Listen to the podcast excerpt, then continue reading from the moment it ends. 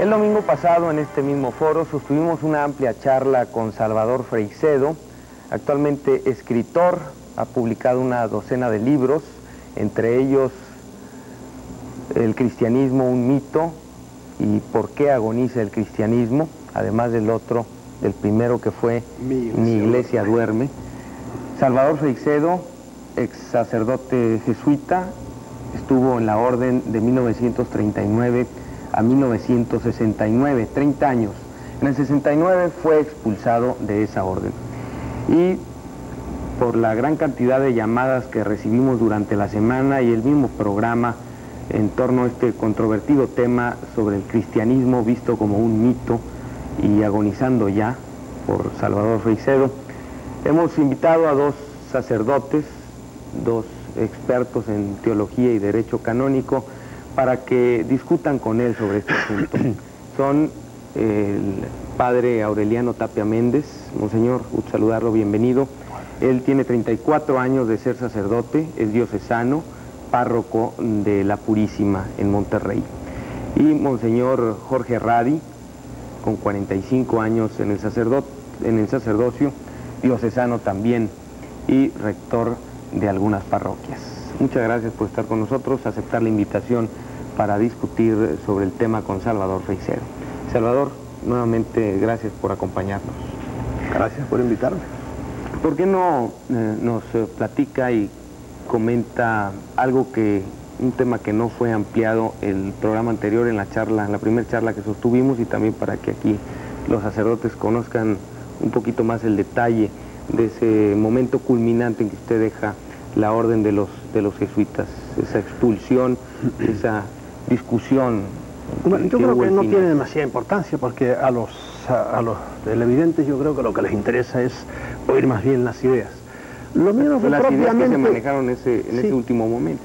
Mm, ah, en ese, y las razones de por qué yo me fui, pero es que tampoco me fui, ni me expulsaron. El padre Arrupe, general de los jesuitas, me dijo, haz tú el documento en lo cual te separas de los jesuitas. Y el documento fue así, la Compañía de Jesús, para respetar el derecho de Salvador Freixedo a extender sus ideas, a decir sus ideas. Y Salvador Freixedo, para no comprometer con la jerarquía a la, a la Compañía de Jesús, separan sus caminos, de modo que él es desde ahora libre de, ya no pertenecen adelante a esta, a esta Compañía de Jesús. Y listo, y ahí me dieron, firmé, etcétera, etcétera, y después de 30 años, no sé si te lo dije, me dieron 100 dólares, no es mucho pagar, y sin seguro social ni nada, y yo le devolví los 100 dólares y me tiré a nadar solito, y aquí estoy, vivo y coleando. ¿Entiendes? Una de las razones fue eh, los divorcios o la separación. Yo hice algunos, algunas separaciones y casé a algunas personas que me parecía que según la ley de Dios y según el derecho canónico se podían casar. Alguno en concreto lo casé. Y como en el matrimonio no había funcionado, testigos los médicos y ginecólogos que, que investigaron a aquella mujer, pues al cabo de un tiempo, y había un problema tremendo de conciencia, vinieron a mí, los llevé delante del altar y dije, aquí los casé y aquí los descaso, quedan libres tranquilamente, porque aquí no ha habido matrimonio, matrimonio inválido a raíces. Y se fue para allá. La Santa Sede me dio Cuatro años después me dio la razón. Pero claro, eso este, soliviantó un poco al señor cardenal de San Juan. Y alguna otra cosa, alguna persona a la cual yo le dije, tiene, cásese tranquilamente porque el truán de su marido había desaparecido, hacía no sé cuántos años no aparecía por ningún lado. Y aquella pobre mujer vivía angustiada. Y cositas pequeñas, en las cuales yo me echaba mi responsabilidad, porque para mí Dios no es cicatero, ni anda con nadie en la mano, sino que primero es la vida del hombre y del ser humano. Y eso fue lo que empezó a enredar la cosa. Por cierto, el padre Radi, Monseñor Radi, es miembro del Tribunal Eclesiástico en esta región. Y hacen cosas similares, ¿no? Las no, Similares, no, no, no. Hay una diferencia muy grande entre lo que el doctor acaba de decir. Él los casó y él los descasó. Maneras de hablar, ¿eh? Maneras de hablar. Pero eh, el matrimonio lo puede hacer un párroco, no sé si sería párroco usted. No, yo cuando casaba naturalmente pedía autorización, la autorización pidió, la autorización o la delegación para el matrimonio y no pidió absolutamente a nadie la autorización Porque, Porque Monseñor Grobas hacía dos años que tenía engavetado el caso que tenía que haber mandado a Roma y no le daba la gana porque era Monseñor. Y yo le dije, pues si usted es Monseñor, yo soy super Monseñor y, me, le salto a la torre. Bueno, hay un procedimiento canónico muy claro. Muy claro. El matrimonio mm, persiste mientras no se pruebe lo contrario. Mm. ¿Y quién es la autoridad competente para determinar cuándo un matrimonio fue inválido de origen, porque el matrimonio tiene que ser inválido de origen. Yo no puedo casar y descasar a la gente así nomás por mi gusto, nomás, o porque tienen problemas, de ninguna manera. Yo necesito una autorización y, necesito estudiar el caso y necesito, eh, no solamente yo, el tribunal completo, determinar si en realidad ese matrimonio tuvo vicio de origen y por lo mismo fue inválido desde el principio, porque si el matrimonio fue válido y se observaron todas las formas canónicas y no hay absolutamente ninguna psicopatía o ningún impedimento, dirimento o impediente, el sacerdote no puede descasar a nadie si, si no es. Yo sé cómo es la cosa, por supuesto, pero a mí por Entonces, me parece que usted sí realmente no obró de acuerdo con pues mm, con el derecho canónico y, y, ese divorcio que usted realizó, esa separación o declaración de minoridad, fue completamente inválido. Perfecto, mire, el que obraba mal era Monseñor Grobas, obispo de Caguas, que era el que tenía que mandar esos papeles a Roma, y no le daba la gana de mandarlo. Y a mí por encima de los cánones está la vida humana. Y había dos seres sufrientes allí, y por eso yo digo, pues mira, me, hago una cosa que los griegos llamaban epiqueia, interpreto la ley y ustedes quedan libres, Y yo me echo esa responsabilidad encima de mí. Ya verás cómo Dios se trata, se porta bien conmigo. Y no tuve inconveniente ninguno hacerlo. Yo sé cómo era la ley ahí, pero él era el que fallaba. Y si no hubiera dado la gana de mandar nunca la cosa, no iban a estar dos seres humanos presos por eso. No, por Dios.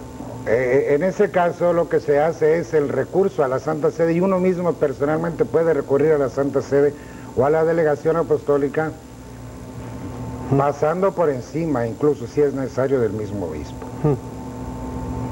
Entonces, a mí me parece que el problema del doctor no es tanto esta cuestión así de derecho canónico o de una nulidad de matrimonio hecha o no hecha, sino en el fondo, me parece, no sé si ya haya empezado entonces, cuando su problema que trajo la suspensión a divinis hecha por el el episcopado, por la autoridad eclesiástica de Puerto Rico, sino su posición de negar la divinidad de Jesucristo, la revelación de la Sagrada Escritura y negar a Dios mismo, a Dios al que propone la Iglesia Católica, al que predica el cristianismo también, porque yo he visto sus libros, les, le confieso, con lectura dinámica, no he profundizado.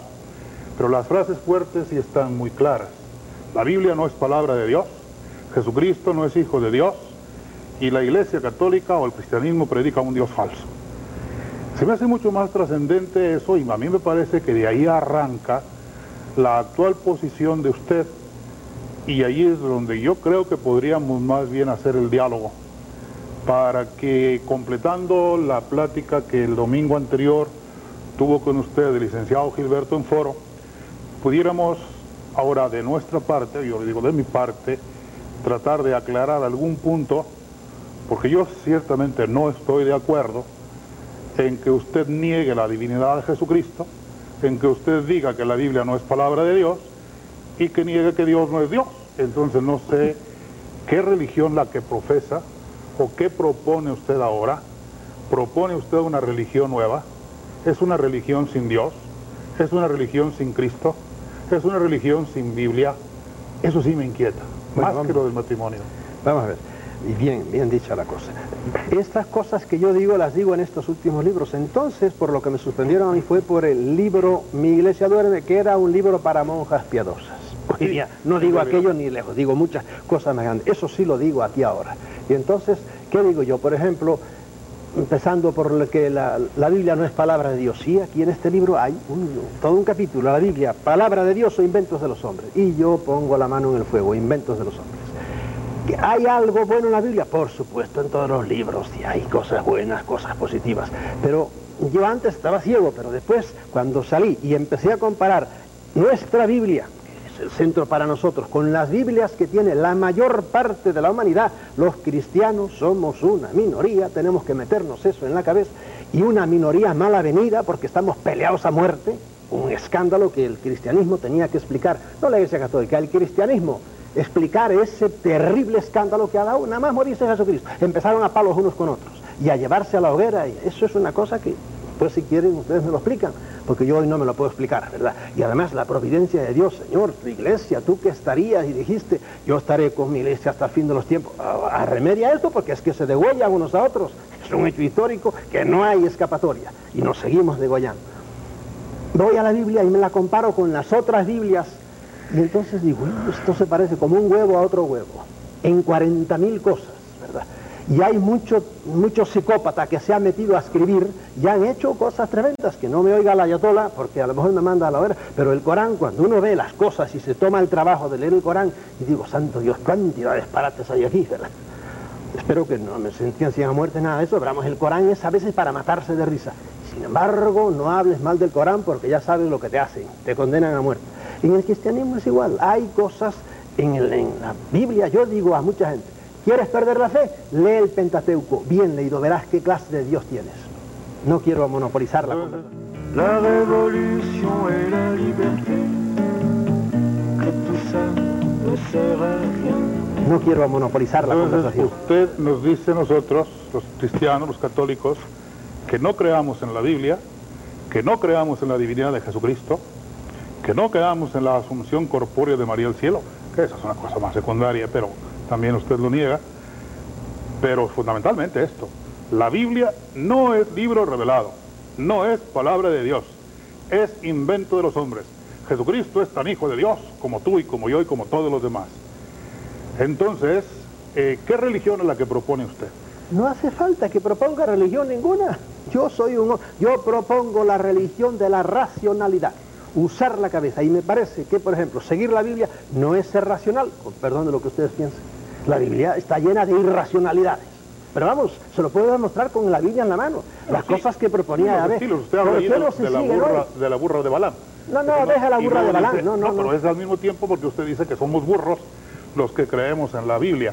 Pero mire, yo creo que el, el sentido personal de usted, sin, sin, eh, sin meterme yo en su conciencia, respeto profundamente, es que está realmente proponiendo una religión sin Dios, un racionalismo absoluto y un borrar por completo al cristianismo del universo, ni que no agoniza, sino que usted dice que, que está muerto desde que Jesucristo lo fundó. Y que Jesucristo, pues que no era Dios, que no era el Hijo de Dios, que es un simple hombre. Entonces, ¿qué le entrega usted al mundo como mensaje personal de usted? ¿Qué profetismo tiene? ¿En qué se basa usted para que nosotros debamos creerle? contra toda la tradición, contra todos los grandes pensadores, contra todos los grandes eh, intérpretes de la Biblia, que no, se pueden equivocar, pero sobre todo, nos quita usted a Jesucristo, nos quita usted la Sagrada Escritura. ¿Qué nos entrega? Yo no quito nada, absolutamente. Pero si está a usted le sigue, le gusta Jesucristo, siga para adelante. Dijo que Jesús, no seré yo quien apague la caña, quien humea. Le contesten esta pregunta, ¿qué va a hacer Dios con mil millones de chinos que no creen en Jesucristo, que no saben quién es la Biblia María, que no tienen Biblia ni nada? ¿Qué va a hacer? ¿Qué va a hacer Dios con casi mil millones de indios, entre indios y pakistaníes, que no creen en Jesucristo? Pues la voluntad ¿Qué salvífica de Dios, la la voluntad salvífica de Dios, allí ve el libre albedrío, la pro- el propia conciencia, pero que usted venga a quitarnos a Jesucristo, a un país católico, eso sí está muy atrevido, ¿eh? Pero Eso yo, sí yo está muy- quisiera, yo quisiera, no sé, si necesitas tú moderar un poco. No, porque pero bueno, No, yo estoy dejando que dialoguen como si Porque estuvieran en la esto sala de la Estamos casa. brincando ¿no? demasiado, ¿no? En, en realidad lo que el padre está diciendo, pues, pues es razonabilísimo, ¿no? Usted, u- usted creyó en Jesucristo y creyó en la Biblia Sí, 30 señor, todo el años y la estudió la Y Biblia 30 practiqué años y nunca dijo absolutamente nada en Dice que no 30 lo años. dejaron pensar. ¿Quién? Dice usted 30 eso años. Hombre, cuando a una mula, cuando le pones esto así, no la dejas mirar de lado. Porque, por ejemplo, yo desconocía totalmente lo que eran las otras religiones. Las conocía totalmente. Y cuando salí me encontré con que, por ejemplo, los milagros se dan en todas las religiones, se dan con un paralelo enorme. Y cuando me encontré, como acabo de decirle ahora a los estudiantes de filosofía, que los místicos del Islam, que también eran capaces de, había sus condenadas inquisiciones que los condenaban a ellos, y los místicos del Islam morían en la hoguera y, tenían estigmas. Y cuando vi, ¿cómo que tenían estigmas? Sí, pero eran los estigmas de Mahoma. Digo, ¿qué es eso? Y entonces empecé a sospechar. Quiere decir que mi pobre San Francisco y el Padre Pío y toda esa gente estigmatizada, la cosa no es tan divina como parece, sino que es un fenómeno puramente psíquico, ¿verdad? ¿Por qué? Porque veo que estos tienen estigmas también, pero no los de Cristo. Y eso es uno de los detallitos. Y empecé a sospechar que en la religión que me habían presentado como completamente divina, pues era bastante humana. Había muchas cosas. Bueno, pues es lógico que sea humana. Sí. Pues, es una mezcla, es la representación de Jesucristo, hombre y Dios. Sí. Y, y la iglesia está basada pues en hombres. Y los y hombres supuesto. han sido los papas y los obispos y nosotros los sacerdotes. Y usted que sigue siendo sacerdote hasta el presente, porque eso es hasta Yo que muera que la teología, sacerdote. según dice la teología, es verdad, yo seré hasta en el infierno, porque me mandan en el infierno. Pero como no creo en eso, pues me quedo tan tranquilo y seré sacerdote Eh, sea. el día que usted quiera consagrar, usted lo puede hacer, y el día que quiera absolver, lo puede hacer. Por supuesto que lo sé. Es más, la iglesia me lo exige. Bueno, yo le hago una pregunta a usted. Venga. El día que se le presentara una oportunidad, por ejemplo, de absolver a un moribundo, ¿usted lo haría? Si le doy consuelo al moribundo y con ello se va, haría lo mismo que hacía con mi madre. ¿Le daría la absolución usted? eh, ya muy vieja, yo rezaba el rosario con ella, en la cual no creía para nada. Yo rezaba el rosario con mi madre porque a mi, a mi viejita le gustaba el rosario y yo no le quitaba. Entonces, durante 50 años usted estuvo obrando irracionalmente. Cuando durante 40 años fui un fanático diplomado.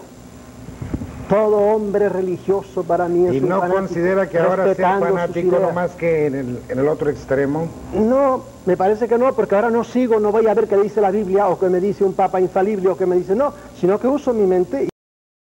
Porque el gran instrumento que le ha dado Dios a uno es esto, esto es la Biblia. Y no lo usamos por a ver qué dice la Biblia. Y, y siguiendo libros sagrados, y otra vez los quisiera sacar a ustedes del cristianismo, siguiendo los libros sagrados, ves los horrores que se están haciendo hoy, por ejemplo, en el mundo islámico. Y siguiendo el Corán, siguen el Corán al pie de la letra. Siguiendo libros sagrados, incluso nuestro libro sagrado, nos hemos degollado unos a otros. Bueno, e- ese es punto y aparte. No, no, punto Esa es parte, esa es parte precisamente de, de lo humano de la iglesia.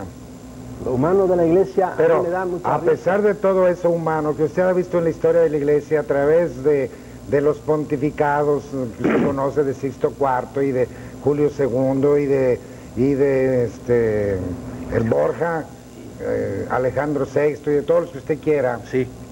y del cisma de Occidente.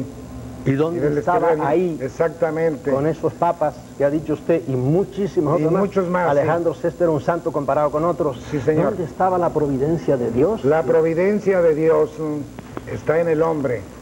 El hombre es la providencia de Dios. Nosotros somos la providencia de Dios. Ver, y explíquese Dios deja, Dios deja a cada uno de nosotros el libre albedrío y deja el tesoro riquísimo de su, igle- de su doctrina. Se lo deja a los hombres y solamente los humildes y los sencillos son capaces de penetrarla. Bueno, mire, yo le voy a ser franco, yo no quiero ofender a ninguna, ni me siento ofendido porque ustedes defiendan sus ideas, yo defiendo las mías. Cuando lo oigo a usted eso, eso lo llamo siempre internamente yo jerga teológica. Los teólogos son fenómenos cuando tú les arrancan, porque arman un cisco, una jerga, que una cosa. Digo, vamos a los hechos porque el maestro dijo, por los hechos los conoceré, por los frutos los conoceré. Perfecto. Los frutos de la iglesia, la iglesia es una institución que tiene sus entrañas llenas de muertos, de cadáveres. Ahí está la historia. Y años- conoce, llena de usted conoce ¿eh? el aspecto negativo. esplendorosamente llena de Sí, santos. también, porque nadie es totalmente malo ni bueno. Todos esos santos son unos ignorantes, como todos los cristianos, Mm. todos los que quieran creyendo en la Biblia, sigan creyendo en la Biblia, todos los que acepten a Jesucristo como Dios, no han llegado a la claridad que usted ha llegado para negar a Dios, negar a Jesucristo, Ojo, negar la no diga iglesia. negar a Dios, yo no niego a Dios y Está más negando más, a Dios, ¿eh? hijo hombre. No, el Dios del cristiano, ese sí que no creo en él. El Dios de la Biblia, ese terrible que destripaba a los amorreos. Pero vamos con un... Pero perdimos, abuelo. Perdimos, el balón no sirvió. Ven, te invito a una Coca-Cola. Ah, ¿Tienes monedas? Ah, ah. ¿Y esto? ¡Wow! ¿Y esto? Parece una alcancía ambulante. ¡Wow! Aquí está. ¿Y la tuya, abuelo? Yo tomo un trago de la tuya. Ese es un tragote, abuelo. Es que soy grandote. Ahora es el movimiento de campeón.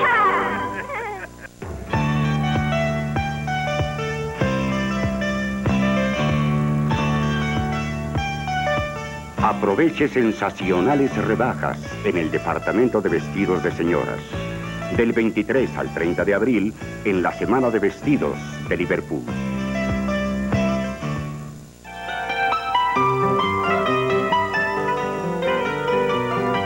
Una de las bebidas tradicionales que perduran son las deliciosas aguas frescas. Disfrútelas en Super 7 con el rico sabor de la jamaica, la uva o el tamarindo. Agua fresca preparada con la garantía de calidad y pureza de Super 7. Super 7, haga diferencia. Super 7, haga diferencia. Super 7.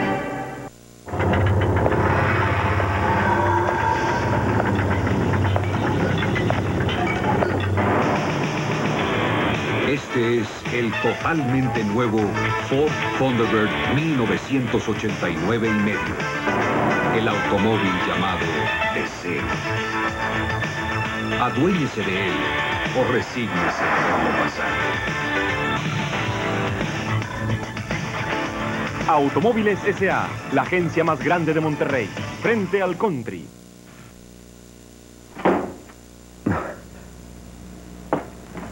¿Qué tal, mi amor? Tengo algo para ti. Siempre hay un motivo para provocar un sentimiento con el cristal cortado Cristaluxus. Cristaluxus, el arte de regalar un sentimiento. Pensando siempre en mamá. Con la máxima calidad, variedad y el mejor precio en electrodomésticos, licuadoras, batidoras, mini hornos, planchas, procesadoras y mucho más. Porque mamá merece lo mejor.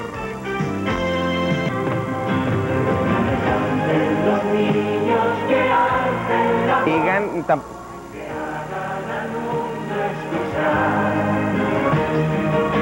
Foro es de todos, foro es para todos. El próximo domingo 30 de abril es el día de todos los niños. Por eso, de 9.30 de la mañana a 1 de la tarde el próximo domingo, en este foro, lo dedicaremos a hablar de los niños y con los niños. que canten por esos que no cantarán. Porque harán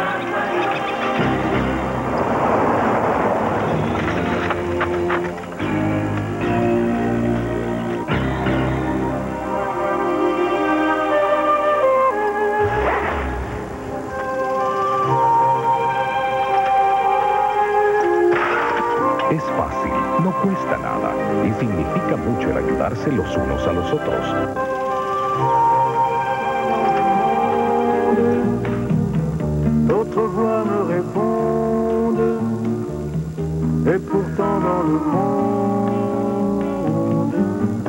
Cuando Dios hombre. No, el Dios del cristiano, ese sí que no creo en él. El Dios de la Biblia, ese terrible que destripaba a los amorreos, pero vamos con un gusto tremendo por su pueblito, al cual defendió muy mal porque le han dado leña de todos los colores a los judíos. Ese Dios es el que yo no creo y me he hartado de decirle, bórrame de la yo de tampoco hijos". creo en ese Dios. Muy bien. Entonces, en otro tipo de Dios, mira, en este libro hay un capítulo entero que dice, mi Dios, mi Dios no es así, no es ese Dios personal. El pecado de la teología ha consistido en personificar a Dios, en cosificar a Dios, en traquetear a Dios. El misterio de la Trinidad es un traqueteo. ¿De qué sabe usted? Ni usted, ni yo. ¿Quién es eso que está por ahí arriba, que tiene una, una mente, tiene que Pero que- que gigantesca? usted, usted no comprende que el día que pudiéramos penetrar ese, ese misterio y los misterios divinos, ese día dejaría de existir Dios y ya no sería ¿Y por qué se han atrevido a, a- a definirlo? ¿Por qué se han atrevido los teólogos a hablar con tanto irrespeto de la Trinidad, de las relaciones del Padre con el Hijo y del Espíritu Santo con el Padre? ¿Saben lo que hacen con eso, con esa cosa? Primero, faltarle al respeto a Dios. Y segundo, imitar a los trimurtis de la, de la India, ¿Usted cree en el Evangelio? etcétera, ¿Usted cree en el Evangelio? En el Evangelio, en las partes buenas No, no, del no, sí. Evangelio. en las cosas buenas. Hay cosas del Evangelio que no puedo tragar. Harto de decirla. El que, palabras de Cristo, el que creyere y se bautizare se salvará. El que no creyere se condenará. No admito eso. Digo, ¿cómo? ¿Para qué me has dado la cabeza? Dame acá eso. No empieza, no, yo no puedo creer esto, al infierno. Digo, pues córtame la cabeza, no me dejes discurrir.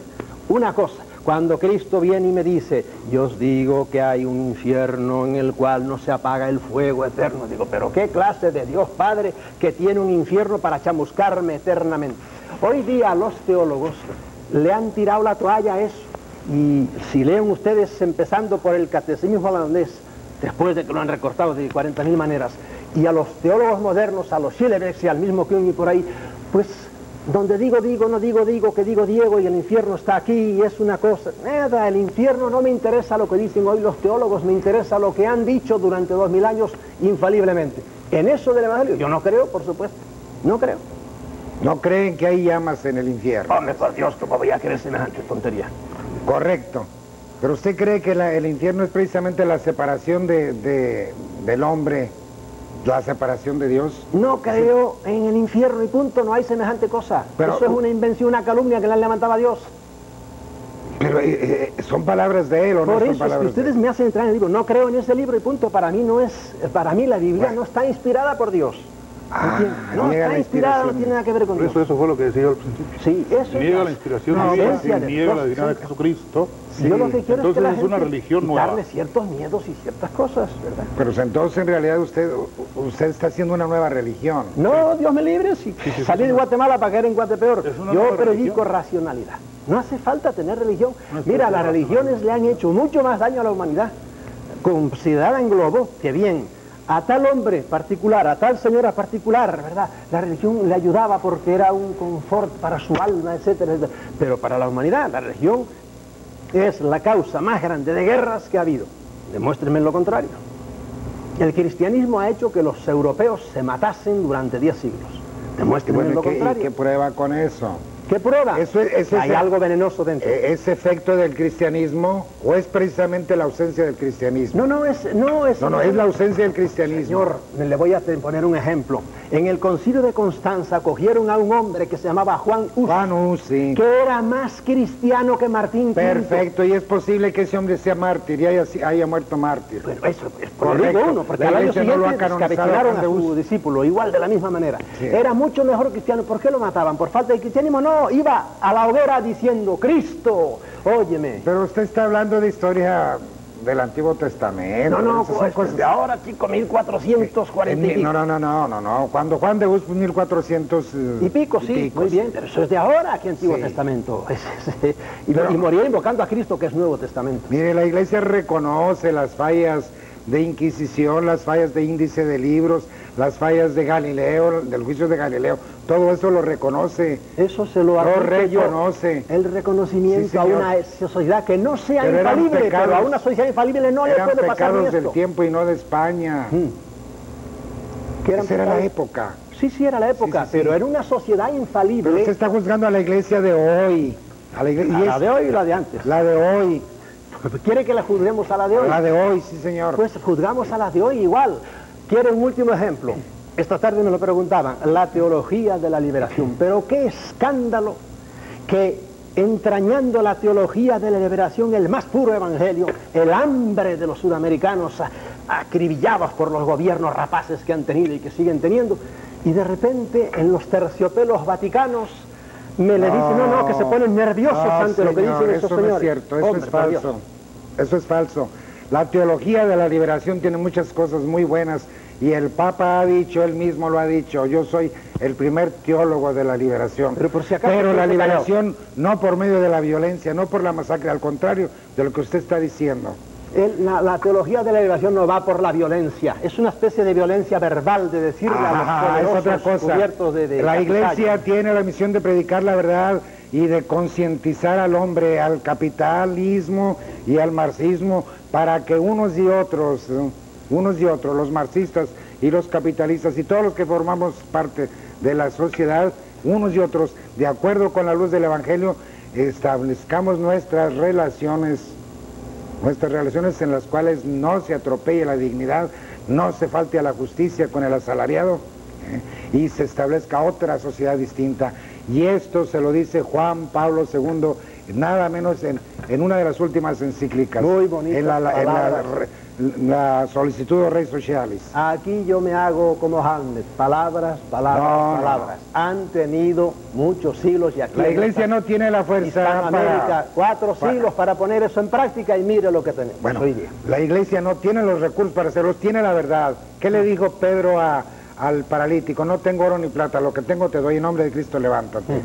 Ojalá- ¿Qué le dijo? bueno. y la iglesia lo está diciendo a la humanidad constantemente. dice, pero no Y hace. si algo se Yo quiero hechos, No puede coger las armas, la iglesia ¿Eh? no puede coger no, las no, yo armas. no quiero que coja las armas. Pues entonces, yo le ¿qué otra mandé a Camilo quiera? Torres un mensaje por un mutuo amigo, decir, dile a Camilo que se baje del, del- de las No, montañas, puede ser que su no conciencia, puede ser que su conciencia lo haya impulsado a eso y, e hizo bien. ¿Quién? Y la- de Camilo, Camilo Torres. Torres. Y de usted también se coge las armas y de Dubray y del otro y del que sea, de todos ellos. Pero, pero no a nombre de la iglesia, a nombre personal. Mi conciencia me impulsa a eso. Correcto, arriesga el pellejo y muere si es necesario por los pobres. Eso es evangélico. Sí, no pero no te escudes en tu, en tu vestimenta y en tu dignidad de sacerdote, no te escudes en ella. Tú como cristiano, acepta el mensaje y el reto y el desafío y lánzate, pero tú como persona, pero no comprometes a una institución que, que no vino a traer la guerra, sino la paz. Cristo ya sabe lo que dijo, Bueno. dijo lo contrario, pero bueno, hay que No, no, no, no, él no lo dijo, no dijo lo contrario. No, hay que entender, dijo lo contrario. por No, es no vine usted- a traer la usted- paz, sino la guerra. Pero yo entiendo Usted lo es que sofista, ¿eh? Pero ¿cuál clase de guerra vino No, a traer? entiendo, ¿Cuál no clase voy de guerra vino a traer. Jesucristo? Cris, pero ¿Cuál? admítame, No le dijo a, no le dijo a Pedro, mete tu espada en la vaina. Sí, en aquel No momento le dijo ya a- le acaba de cortar la oreja, lo mejor era que se la, No, se la no, guardara. no, ¿eh? no. Pero bueno, de, Hay esto, sofismas. no dijo Cristo exactamente, y estoy de acuerdo con usted en esto, Cristo dijo exactamente, no vayan a querer los oyentes lo contrario. Dijo Cristo, no vine a traer la paz sino la guerra, ¿sí o no? Pero ¿cuál Yo entiendo lo que quiere decir. La guerra está acá adentro. Sí, por supuesto, pero lo la guerra está en este diálogo que estamos teniendo nosotros, eso. que no nos podemos A los entender. queridos oyentes sepan que Cristo dijo eso, pero yo entiendo lo que quiere decir. Pero qué maneras Otro de tipo de guerra. la- Está bien, no hablemos de eso, Señor. no hablemos de eso. Pero es que me, molesta no. que no me admita ni siquiera la ad litere, las palabras Ah, al pie de la letra no en el se puede Evangelio. aceptar ad litere, no. Bueno, que no, que está así la usted, interpretación usted luego. interpreta esas palabras, Señor, no vine a traer la No paz. la interpreto al pie de la letra. ¿Cómo la interpreta? ¿eh? Como usted la interpreta, se lo estoy diciendo. Ah, ¿cómo yo la interpreto? Entonces, No, entonces, no, ¿por qué lo pero hay que decirle al público, porque es que parece que yo estoy diciendo lo contrario y no, hay que hacer una interpretación porque Cristo dijo diciendo. lo- Era Está las cosas que yo. No, era un- Salvador, era un defensor. don Salvador, no, no, usted, Entremos usted en otro sofista, capítulo. Usted es sofista. Me llama sofista. Sí, bueno, es yo sofista. tendré ocasión de llamárselo a usted ahora, dentro de poco. La iglesia de hoy, la iglesia de hoy, la iglesia de hoy, ¿qué infierno sigue predicando? Haga a un lado la predicación del infierno. Corre, no les gusta. El Esto es infierno una usted sabe perfectamente. En, en el toreo es, tiene el, El toro y le infierno. dan así. No me hable de eso. No, eso está en el Evangelio 12 veces por lo menos. Cristo en el Nuevo Pero si usted Testamento. no cree en el. Evangelio, ¿para qué lo aduce? Pero ustedes sí, y por lo tanto yo me atengo al libro de ustedes. Ese es el libro que ustedes creen y cómo explican ustedes esto. Yo me lo tengo explicado ya. ¿verdad? ¿De dónde le vamos a dejar porque les molesta mucho el infierno. Es un tema que no se puede tocar ni se podrá tocar. Es una aberración total y monumental. El pecado original. ¿Qué? ¿Qué me dicen de eso? Todo hombre viene con la jorobita del pecado original y necesita entonces necesariamente un redentor porque si no ya... Pues, Él lo niega aquí en el libro rotundamente. ¿Qué? Dice ¿Pecado usted- original? Sí. Que el no hay pecado pecado original, original. ha perdido la originalidad. entonces Hace niega mucho tiempo A ya. San Agustín, y niega a Santo Tomás de Aquino, y niega todo. Ah, todos en bloque, que se nos pongan en fila, ¿verdad? Les echo una bendición y les digo, corran, que se les pasó su tiempo. ¿De dónde le vino a usted la iluminación divina? No o- he tenido iluminación, la rehuso Nada. totalmente. Pues es puramente humano su mensaje. Bien, a eso es lo que. Si la iglesia fuera más humana y se acordara más del hombre y trabajara por el hombre para redimir al hombre, ¿verdad? Y dejara de estar pendiente de tantos iluminados, de tantos libros Entonces, sagrados, que cambiara su naturaleza. ¿Eh? La naturaleza de sumisión la tenía que cambiar. Del hombre. No, no, no, la naturaleza misma, la identidad Ah, de la iglesia. Sí, sí, la pues. misión de la iglesia tendría que Lo cambiar. mejor que podía hacer era diluirse, como se está diluyendo, por ejemplo, ahora la, el mazdeísmo. Los parsis quedan 30.000 en Bombay y otros 30.000 ahí en el Ayatollah. Está Ay, acabando el con ellos. cristianismo se acabe. Sí hace falta ¿Para qué? racionalidad. Todas las religiones le han hecho mucho daño al mundo. Asome- deje nuestra santa, la de ustedes, santa religión. Asómese la Islam. Todos los pueblos La que han caído es la bajo el primera Islam. afirmación que escucho yo de, de- y de gente Sí, sí, pues tranquila, déjame que se la acabo de decir. Que la religión le hace daño a los pueblos. La terrible. La religión ha frenado a los pueblos de una manera Pero tremenda. si es algo que la, si es algo que contiene la Pero furia si nos ha matado, hombre. monseñor, nos ha matado. Miren aquí con Salvador, no, no es la religión, es ¿Quién la, es falta de religión lo que nos ha matado, Óigame. la falta de fe. Óigame, aquí llegaron los españoles con sus cruces y crucificaron a este pobre pueblo. ¿Por qué? Por religión, por exceso de religión.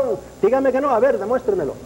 Los primeros, los opositores primeros Mm. en contra de todos los abusos de los encomenderos y de los conquistadores fueron los misioneros cristianos. Un, un- para un Bartolomé de la Esa casa. es la historia negra. Eso, Usted aquí sabe la historia un- negra. Lo demás seguían. No, que un Bartolomé y un Fray Pedro de Gante y, y Cuente, un cuente. Zumárraga y un... Óigame, Fran Pedro de Gante, el otro día me puse debajo de un gran que hay en Chapultepec, un gran cuadro, y leí lo que estaba escrito debajo del cuadro. Él solo con su mano destruyó a 20.000 ídolos y lo miré para arriba y le eché una maldición tremenda. El Bueno, está en libertad de echar todas las maldiciones que quiera, sobre todo aquí en México. Las puede echar, pero pues a ellos les hace... Bueno, eso no fue falta de religión, fue exceso de religión. El fanatismo venía y acabaron con aquella pobre. Acabaron con los ídolos, no con los hombres. A, a ellos los civilizaron, a ellos les enseñaron el cristianismo que, que es religión de amor. ¿De amor? Sí, señor, de, De amordiscos, yo de amor. Eh, no me diga eso, se dice y se predica eso, pero le vuelvo a decir, ¿quién en la toma de Besier, cuántos cátaros, cátaros, usted sabe, significa puro, Sí. cuántos cátaros murieron? Pues murieron, m- murieron Vuelve usted a la acribillados por aquel antigua, salvaje eh, que quisieron vuelve usted canonizar. Vuelve a, a remachar. Historia, historia, hechos, hechos, hechos. Pero- Usted me habla de místicas, yo le hablo de hechos. Pero, pero los hechos, usted habla de los hechos negativos, nosotros podemos hablar de los hechos positivos que ha habido a través de los siglos. Y le puedo decir gente buenísima. ¿Quiere que hablemos de San Juan Bosco? ¿Verdad? Si quiere que yo fui A pesar de creer en salesianos, ¿eh? ¿Eh? A pesar de creer en Cristo, San Juan Bosco era una Pero- persona buena y que trató de Y hacer San. No quise decir de eso, ¿eh? Santo Cuénteme, Domingo. cuénteme. Yo y- le voy a tirar después cantidad de miles. No, no, pero, pero no vamos a resolver el problema, ni usted este, dándole énfasis a lo negativo y nosotros dándole énfasis a lo positivo. La sustancia vital del cristianismo es eh, la doctrina del amor y eh, los hombres no, no practican el amor, eh, no están practicando el cristianismo y entonces las guerras y todos esos abusos y todos esos atropellos de que usted habla vienen precisamente por la falta del cristianismo, Pero no por el ¿quién es cristianismo. el jefe supremo en el cristianismo? ¿Quién es qué? Papa. El jefe supremo en el cristianismo, el Papa. Es el servidor, es el Bueno, sí, servidor sí, de pero no es el que da órdenes. ¿Quién Ay, fue por favor, no lo toque, menos a este, ¿eh? a este papa no lo toque por lo que más No, no, quiera. yo no, no, no No quiero lo meterme toque, con él, ¿eh? porque si, si hay algún hombre No, pero yo le decía, sacrificado yo le por la diría, no humanidad, toque a Jesucristo. es este. Sí, amén. Este hombre. Dios lo bendiga y voy a rezar por él. Pero él es No vaya a rezar por Jesucristo. Ya ¿eh? está confesando, ya está confesando Un usted papa, ya vi cómo estoy haciéndome piadoso. No, porque el subconsciente lo lleva adentro y su sacerdocio no lo deja nunca. Sí, me quieren no lo meter el gancho otra vez. No, qué gancho Ojalá, ojalá, ojalá. No Porque sí es un pensador, nada más que es Usted- racionalista. Usted es católico, usted es sacerdote y lo seguirá haciendo hasta el fin del mundo. Amén. Bueno, vamos a dejar eso Y lo veré, espero. en el reino de los cielos. Ah, por supuesto. ¿Eh? Pero Porque a pesar de ser testarudo como es, a pesar de ser muy testarudo como es, usted posible, se va a salvar. ¿Quién? Porque es hombre de Usted me buena da un fe. chancecito para es hombre de salvarme, buena ¿eh? fe, muy testarudo, pero es hombre de buena Me fe. da un chancecito para salvarme, ya se me ha... ¿Y mi mujer No, no. qué van a hacer con ella? Porque yo me casé sin permiso, ese es el problema. No, ella es inocente, ya que... Inocente, bien. Oiga, Y maestro. usted a lo mejor también es inocente. También es inocente, solo. Dios sabe. Hay gente buena. Nosotros, el cristianismo no, no es una religión para juzgar a nadie. Mm. El cristianismo expone su doctrina de amor, de perdón, de, de convivencia humana. No, señor, y, ¿y y por el- y qué los hombres no la practican o no la practican gente? y entonces se hacen felices, se hacen Mire, desgraciados. monseñor, óigame, ¿por qué no perdonaron a tanta gente que tenían la desgracia de no pensar igual que los que mandaban? Por ejemplo, le pongo este ejemplo, y ya usted se va a decir, ya está sacando sus ejemplos. Pues- La Inquisición alemana mató a 300 mil mujeres. Dicen los historiadores, me lavo las manos, ¿por qué no las perdonaron? Si no eran anti nada, sino que tenían sus creencias raras. Pues ¿Por eran no medio brujas, eh?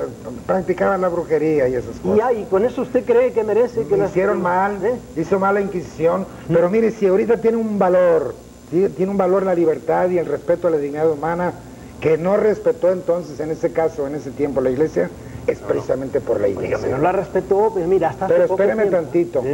Prospero, venga. Si, si ahorita hay sociedades, si hay hombres que, que aboguen por la, por la dignidad de la persona humana y por la libertad y libre albedrío, es en fuerza del evangelio y del cristianismo. ¿Quiere que A pesar de que ellos, eh, los cristianos de, de la Edad Media, hayan faltado, hayan faltado a sus principios. Porque Eso creía La yo. iglesia reconoce Eso y ha yo. pedido perdón de todo eso la iglesia. Ojalá lo pidiera más. No, Pero mire, bueno, eso creía yo, pero mm, pensando y dándole vueltas y metiéndome en la historia, veo que todos los avances sociales, diríamos, puramente sociales, no provienen del cristianismo, provienen de los librepensadores herejes, provienen, dejemos a los luteros al lado, porque esos al fin y al cabo eran cristianos, pero por ejemplo, provienen de los, de los, eh, ¿cómo se llama el holandés este? ¿Eh?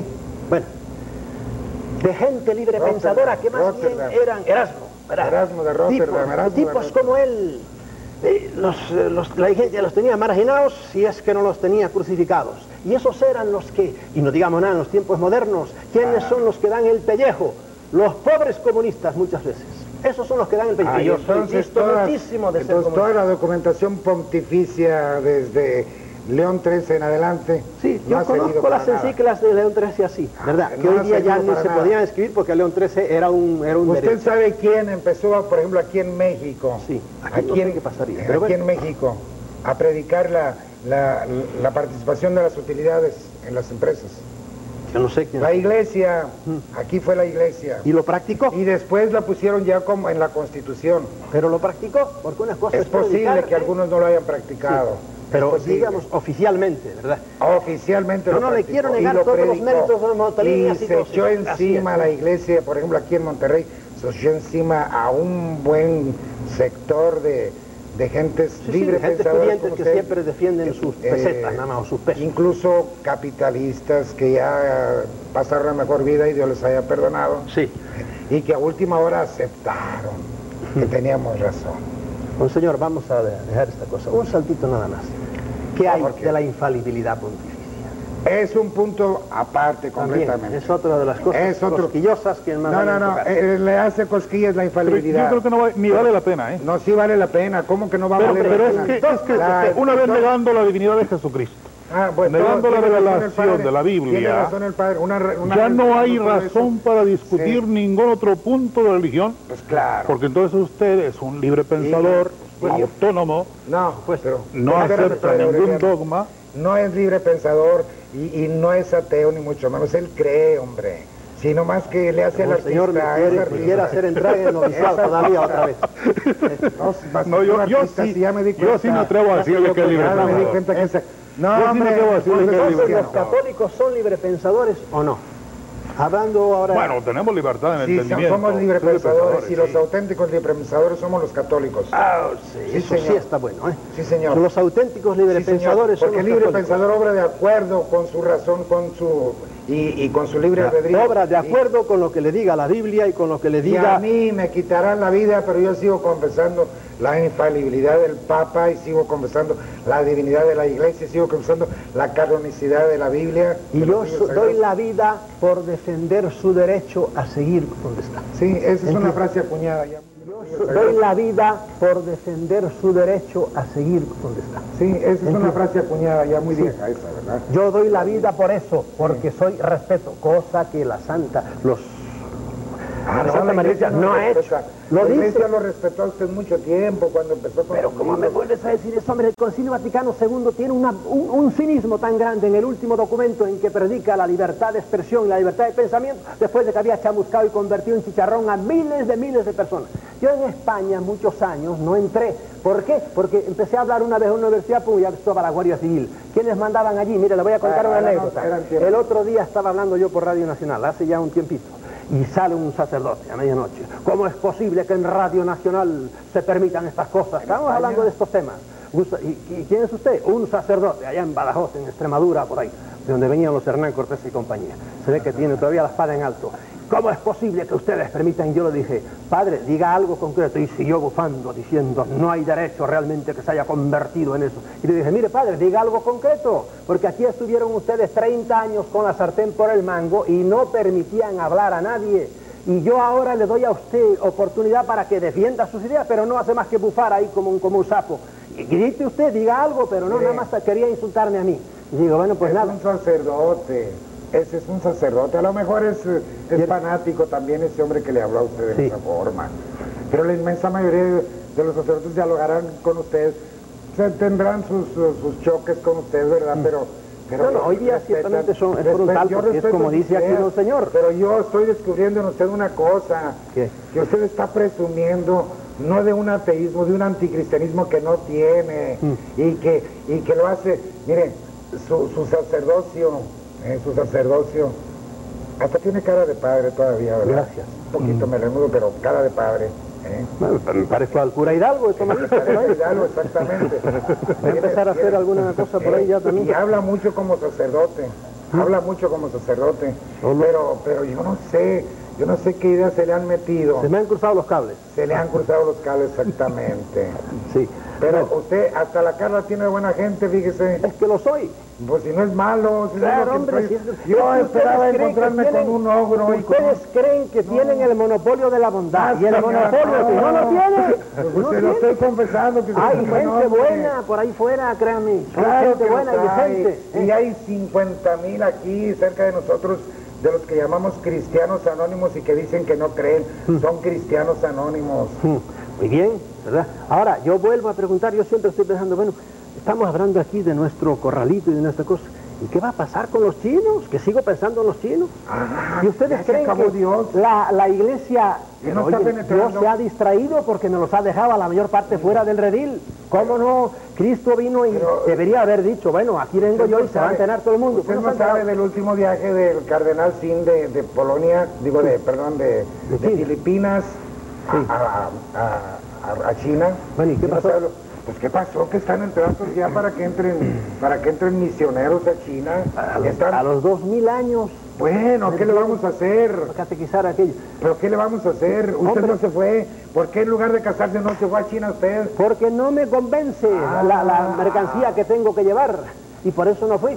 Yo he andado por muchos bueno, con sitios su y por ahí. esposa, si quiere con su esposa, todavía es tiempo. Yo conozco ex, le llaman ex sacerdotes y yo digo que son sacerdotes siempre, eh, que se han dedicado al apostolado y Por supuesto. Yo los acompaño en sentimiento porque todavía ¿Por no amarrados con ese cordón ¿Por qué no umbilical. lo hace usted? Porque yo he Porque roto el cordón, no el rompa, cordón umbilical. ¿eh? No rompa. Yo no rompo mi cordón con esto que anda por ahí, que ustedes Ah. llaman Dios. No, el, ya te le digo, ya, el Dios ya del Pentateuco. Por eso no, yo tengo, mi Dios es optimista, es, es un Dios cachondo, vaya, es un bueno, Es etcétera.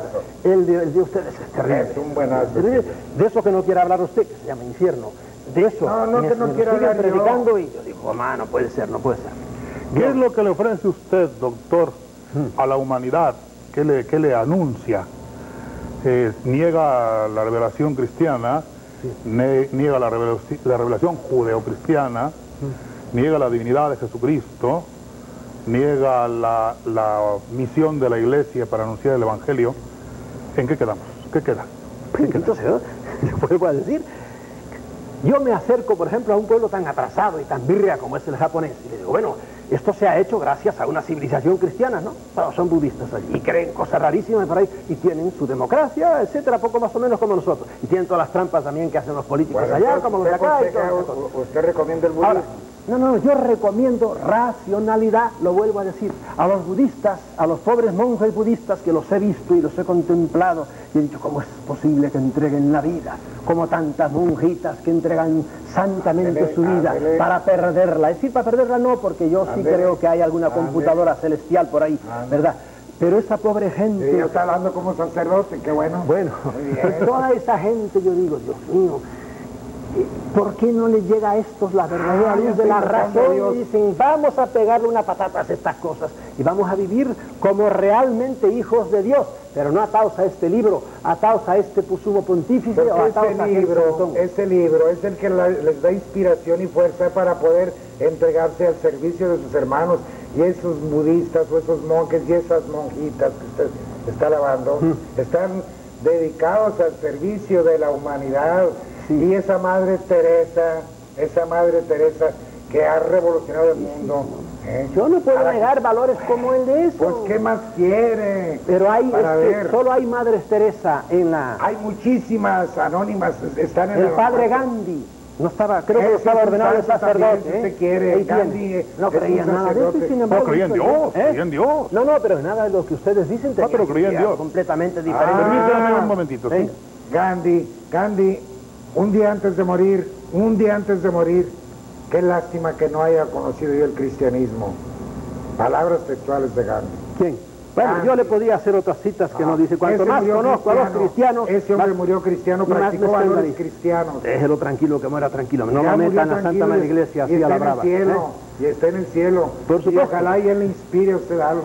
Yo creo que aquí habría que recordar no el monopolio, como usted dice, que la iglesia quiere monopolizar la salvación y que fuera de la iglesia no hay salvación como se predica en el- los libros de texto y esto. Hay que recordar la- que la iglesia acepta, predica y reafirma la universal voluntad salvífica de Dios, por lo que esos chinos y esos japoneses y esos budistas y esos que están ahí adorando un tótem y aquel están realmente hablando con el Dios del universo, con el Dios del cristianismo, en su lenguaje, y Él les entiende. Y no les va a pedir cuenta a ellos de no ser cristianos, porque no les llegó el mensaje cristiano. A nosotros sí nos va a pedir cuenta porque nos llegó. Y a usted se lo va a pedir más porque a usted le llegó el mensaje claro. Señor moderador, son dos contra uno. Ahora me... No, no, no, ya- estaba previsto. No, por supuesto, sí, no hay, no hay No, y aparte Primero no me son diciendo, me estás diciendo una cosa. Mm, bueno, de la primera me he olvidado, de la segunda, La voluntad salvífica de Dios. sal- de la voluntad salvífica de Dios, jerga teológica. ¿Salvarme de qué? Yo no me quiero salvar de nada. No tengo bueno. necesidad de salvarme de nada. Ah, bueno, entonces, Bueno, no, entonces predique ni escriba ya nada. No, no, como no, para decir a la gente que sigue creyendo en la necesidad de un salvador, digo, si no necesita que lo, que lo salve usted nadie, tranquilamente. Eso es lo que yo predico a la gente. Ahora, yo no me mete que me vaya a salvar, yo no me tengo necesidad de, de que me redima nadie, pero si yo nunca me he vendido, que me van a redimir a mí, nadie. Esos son conceptos puramente cristianos teológicos. Si le hablas a, un, a uno de esos mil millones de chinos que usted está redimido, y dirá, ¿y qué es eso? Yo no sé nada de eso, Hay que absolutamente. explicar los fundamentos de la religión. De la suya, pero él dirá, no, no, a mí sáqueme de este club. No, pero sí, pero sí hay muchísimos, hay, hay 5 millones ya de, de chinos católicos. Bueno, lo pone muy exagerado porque sabe que están separados, pero aún así hay está, mira a ver a cómo sale, sale un 0, 0, no sé cuánto. Correcto, correcto. Absolutamente. Pero- ya ha tenido dos mil años la Santa Bueno. Madre Iglesia para llegar hasta allá y mira lo que ha hecho. No, no, ha Bueno. conseguido a nadie. Posiblemente dentro de otros 2000 años China sea católica completamente. O nosotros budistas que vamos más camino de eso. Si se salvan mientras tanto ellos también. Ahí están, el que se saldrán. condena es el que, el que viendo No la se luz condena. cierra los Señor, le voy a decir un secreto, no se lo diga. Mejor dígaselo a todo el mundo. No hay infierno, eso es una calumnia. No estamos Deje hablando del Tranquilos infierno. a los hombres La que están condenación no de consiste en el fuego del infierno. ¿En qué consiste? En la separación de Dios, el abandono. Y entonces el concilio de Florencia, que lo definió con palabras y con fuego, sino, no con tenedores del, infierno, del de Satanás, pero sí con fuego eterno que arde para los condenados. ¿Qué hacen con el concilio de Florencia? Eh, Siempre se ha hablado del fuego, siempre se ha hablado del Decía fuego. otra cosa también, de, de- de- de- de no sé qué, y ya se me El fuego. Y era otro concilio también que había defendido eso, había Ah, sentenciado. fuera de la iglesia no hay salvación. Sí, Pero también, la misma cosa. La frase bueno. esa que ha tenido muchos problemas. Pero No, también no, tiene no, pero ¿qué es lo que entiende por fuera de la iglesia? Ay, No, ahí vienen ya ahora los, los digo, digo que digo Diego, es la explicación de las cosas. Lo que digan los teólogos hoy, tanto los Runner como los este, alemán italiano que se acaba de morir, no, no me interesa. Yo me voy a los santos padres, en los cuales, además de encontrar verdaderas herejías, porque los San Justino dice herejías, pero así, sobre la Trinidad. Y San Ireneo. ¿Por qué? Porque la Trinidad no había nacido, tuvo que venir el gran Agustín de Hipona para decir, así es la Trinidad. Y todos los demás, herejes. No ya Arrio, ¿verdad? Que se, se era más gordo porque era, andaba como yo, ese que no creía que Cristo fuera hijo de Dios. Pero los demás, los que son ortodoxos, como San Justino y San Ireneo, lean lo que dice, el Espíritu Santo es de tercera categoría. Por, sí, no se escandalice, que es así. categoría. De tercera categoría. Lean a San Justino, verán. Y entonces digo, bueno, pero ¿y estos cómo, cómo hablan de esta manera? ¿Qué estaba haciéndose los dogmas estaban haciendo? Usted sabe que orden lógico, la gente en no lo entiende. caso, El homoousios y el En el orden lógico es posible que lo ponga en tercer lugar, en el lógico, ¿Quién- ¿A quién? al Espíritu Santo, pero no en el ontológico. Bueno, el ontológico es simultáneo. ¿Qué palabrotas acaba de decir usted? Dice orden ¿Qué ontológico y palabrotas? están herniados tres o cuatro televi- televi- televidentes ahí. ¿De no, qué? al oír la palabra lógico y ontológico. Lógico Dice y claramente... ontológico, el orden de las ideas, por las ideas. El Padre es primero, y después es el Hijo, y de, después el Espíritu de Santo. inferior categoría, así lo dice. No, y el Espíritu Santo lo añadieron al club después, pero él en el siglo segundo, siglo tercero, Mire, todavía no la estaba. elaboración de la teología no, no pudo haber sido desde el principio de la iglesia. La teología se fue elaborando. Bueno, ahora admiten eso, menos mal. El otro día leí con gran devoción que ya admiten en los textos que le dan a los niños que Cristo no nació el 25 de diciembre. Eso no tiene ninguna No, importancia. pero no me digan eso, sí Pero que fue una de las causas de por qué la iglesia de Oriente, los ortodoxos, se separaron de los occidentales, No. porque cambiaron la fecha de nacimiento, no porque nadie eso, sabe cuándo nació Cristo. O no y ahora ya lo admiten, menos mal. No sabe historia entonces, porque Vamos no fue esa la separación. El motivo de la separación fue otro. Les digo cuatro más, pero ese fue uno de ellos, para que vean si estaban enfadados. Cuatro. No, el principal, la, la separación del, del la- cambio de la cosa. Entonces, por supuesto, era la pelea de Bizancio con Ah, Roma. Constantino. Sí, sí, por supuesto, la pelea de Bizancio habían sido siempre, a- todos los concilios eran en. Oriente, en Bizancio, y los romanos empezaron. dejó Roma para que el Papa pudiera de alguna manera gobernar también temporalmente. Y se viene a Bizancio. de ahí. Constantino era un truán de todos los demonios, no me la ponga como un el santo. ahora. patriarca de Constantinopla empezó a pensar que era él igual al Papa. No, señor, eso desde siempre. ¿Dónde fue el concilio de Constantinopla primero y el segundo y el tercero y sí, todos y los que- demás concilios? Y y los todos eran en Oriente. Todos eran, todos las actas están en griego todos. ¿Cuántos Los romanos estaban calladitos. ¿Cuántos concilios en Oriente? Debió haber como siete, ocho, Ocho nueve. ¿eh? concilios. Siete, ocho, nueve. ocho concilios. Los primeros. Los primeros ocho concilios Y cuando se los quisieron traer para acá, estos dijeron, bueno, no, no queremos eso. Pero eso fue una de las cosas porque había El muchas. primado de San Pedro, esa es la causa. Por el supuesto, y natural, defendieron su... Pero nada de que, que el, el 25 de diciembre. Óigame, Eso son- perdone, eso fue una de las razones Ah, por bien, ¿Sabe otra estúpida razón? No decir, al- no cantar aleluya en el... En Ah, cosa. no, no. Yo me atengo a lo que dice la historia. completamente accidentales. Por supuesto, pero así es lo que está. Pero la raíz de todo fue el primado de San Bueno, Pedro. muy bien, dejemos esto que era por lo que yo decía. El 25 de diciembre hoy día ya lo admiten y yo digo, santo Ah, eso no tiene ninguna hace- importancia. hace Póngala el, el, el 15 de agosto La iglesia evoluciona también, ya va, pero en cositas pequeñas. Pero no va a cambiar tampoco la iglesia ahorita. gordas. No va ahorita a cambiar, a cambiar todo su calendario y a trastornar. No, está bien, que lo deje tranquilo. Transustanciación, otra cosa que uno va y se la Ah, encuentra. no cree en la Eucaristía y todo, y los 30 años que usted estuvo consagrando fue todo inválido. No, no, era válido. ahorita si le traen- Entonces creía, ahora no creo. Entonces creía y era válido, ahora no creo. Esa es la cosa. Pero qué fuerza de convicción entonces tiene usted. Pues llegó un momento en que empecé a pensar, a pensar, y me asomé, mire qué cosa más grande. Me asomé, por ejemplo, al hinduismo y me encontré con el soma. Allí los sacerdotes, por llamarle en términos occidentales, también tienen una especie de oblea. Bueno, el soma es un- más bien un líquido que se, se toman y se toman a Dios. Pero vas, a, vas a, a la liturgia egipcia y te encuentras con que el sacerdote levantaba un cáliz donde estaba vino y decía que este vino se me convierta en la sangre de Osiris, que por cierto murió en la cruz también. Ay, Y se tomó. Y entonces nuestro Señor in- este, imitó, a, imitó el culto egipcio. Tardé tantos años en darme cuenta de que la teología cristiana está calcada en todo, absolutamente. Sobre todo en los ritos de Mitra, en los ritos de Leusis. Perfecto. Usted sabe que ellos no también tenían su oblea. en eso, no está del todo equivocado. Pero usted no puede negar de ninguna manera que Cristo tomó el pan y el cáliz y lo convirtió en su carne y en su sangre y le dio a la iglesia la potestad de hacerlo. Si me creo en el Evangelio, sí, que usted me hace entrar en esa cosa, Pues sí. claro que está aquí hacer entrar en esa Pero cosa. señor, si usted se va al Dhammapada, ¿verdad? Se encuentra o se va por el Bhagavad Gita y se encuentra a Dios. Este milagro, por ejemplo, la resurrección del hijo de la viuda de Naín. Y resulta que Krishna hizo un milagro casi igual. Y lo hizo, entonces uno dice, bueno, ¿quién imitó a quién aquí? Imitó este, este no, es que Krishna vivió dos mil años antes de Cristo. Y te encuentras con que Buda tuvo una samaritana que vino a un pozo y le dijo también, y le dijo casi lo mismo, y dijo, pero esto está rarísimo. tan Ahora, yo por muchos años desconocí todo esto hasta que me metí en genios con los cuales había tenido. Es, por ejemplo, Carl Gustav Jung, estudie usted Oiga. todo lo que dice sobre todos estos misterios de la antigüedad. Un genio como el de Gustav Déjeme Jung. decirle una cosa. Mire, a usted le está pasando lo que a Don Quijote. A ver. Que con tanta lectura de libros de caballería perdió un poquito la... Usted ha leído muchas cosas. Yo no he leído libros de caballería. No, no, no Los de son caballería. de infantería. de sí, pero de religiones orientales. Entonces, todo ese cúmulo de cosas, ideas raras. Que no son señor, como ante la, ante la evidencia uno tiene que rendirse. Ante la evidencia uno tiene que rendirse. Usted es un Quijote. Bueno, nada, Don Quijote ya sabe que tuvo cosas gloriosas y Sí, por ahí era un hombre. Usted que- también las tiene. Bueno. No se le puede negar ni tantito que tiene cosas uh, brillantes. Sí, pero créame que no es.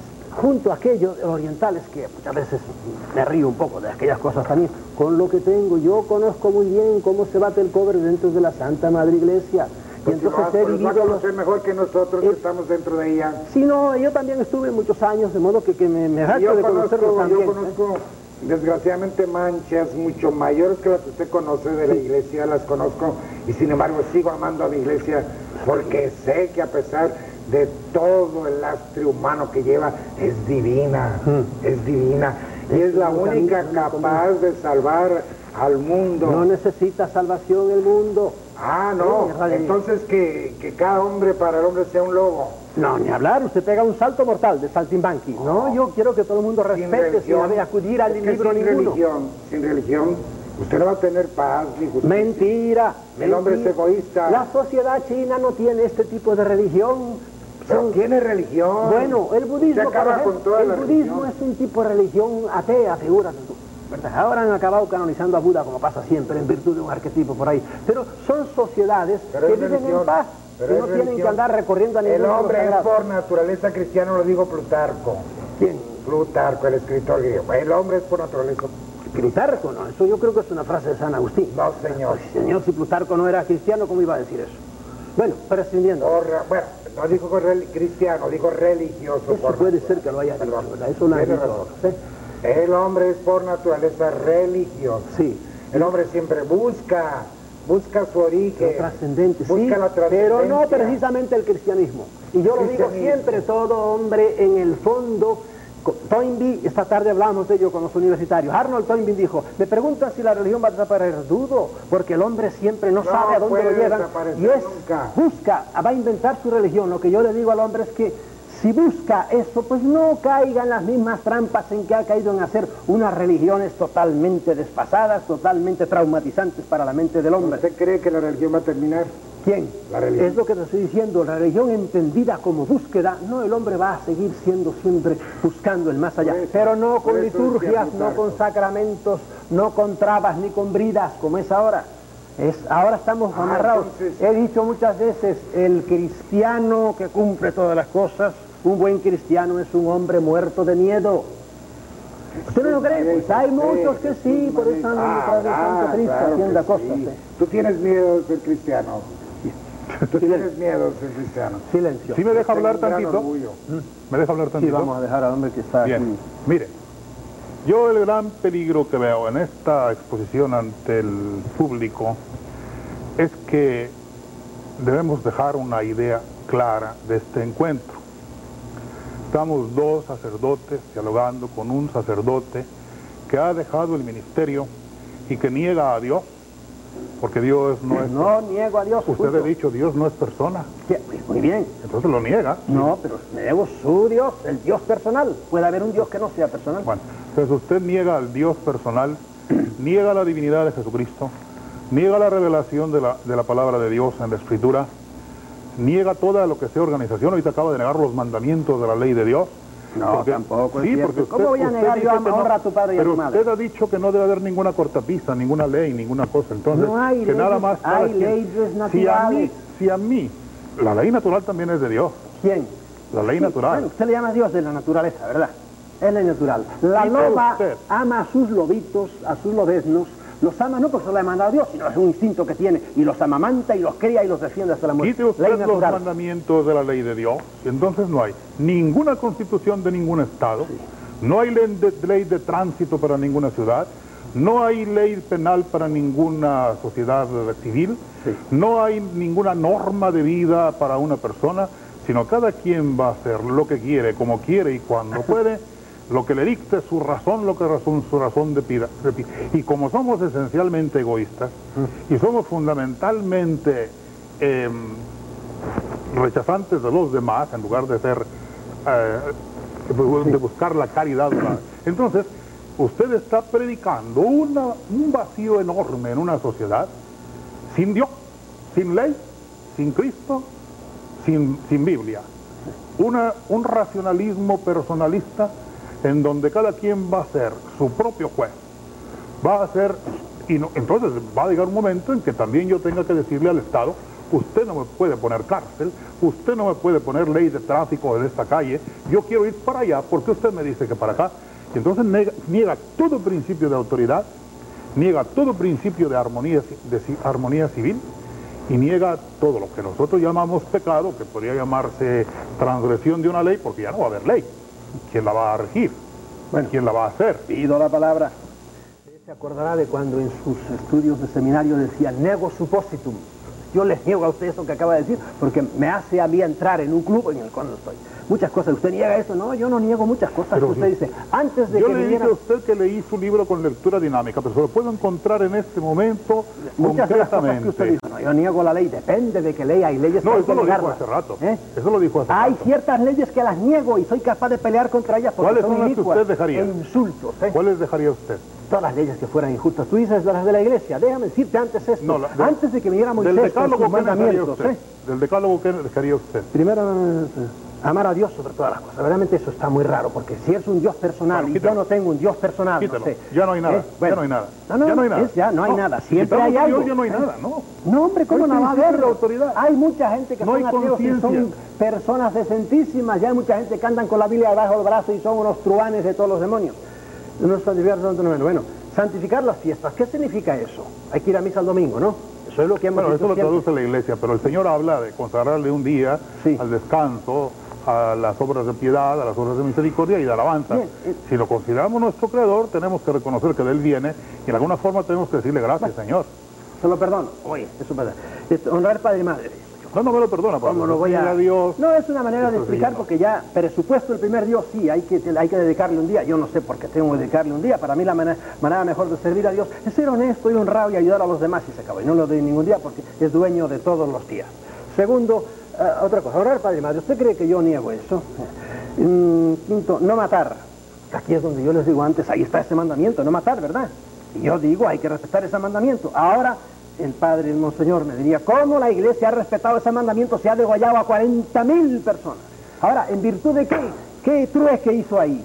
Pero- en virtud de que, ¿quién le dio autoridad? No matar. Pero si usted va a dejar algunos mandamientos y otros no, ¿con qué autoridad se los pone a los demás? Yo no Si- si quiero no poner autoridad, Dios. al contrario, yo le digo, Si no usted obre conforme a su conciencia. Y punto.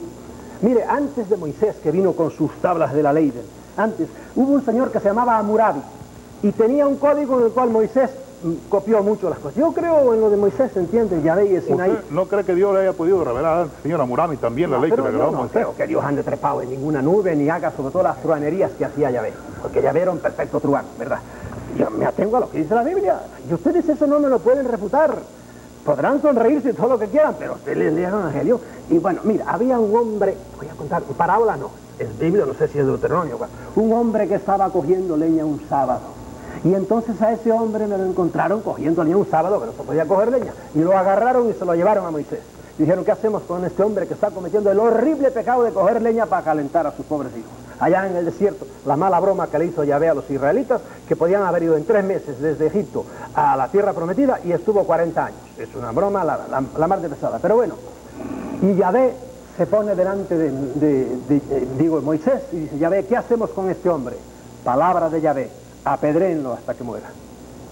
¿Qué hago yo con ese, un texto como ese? Óigame, y es uno de los 40 mil textos que le puedo poner.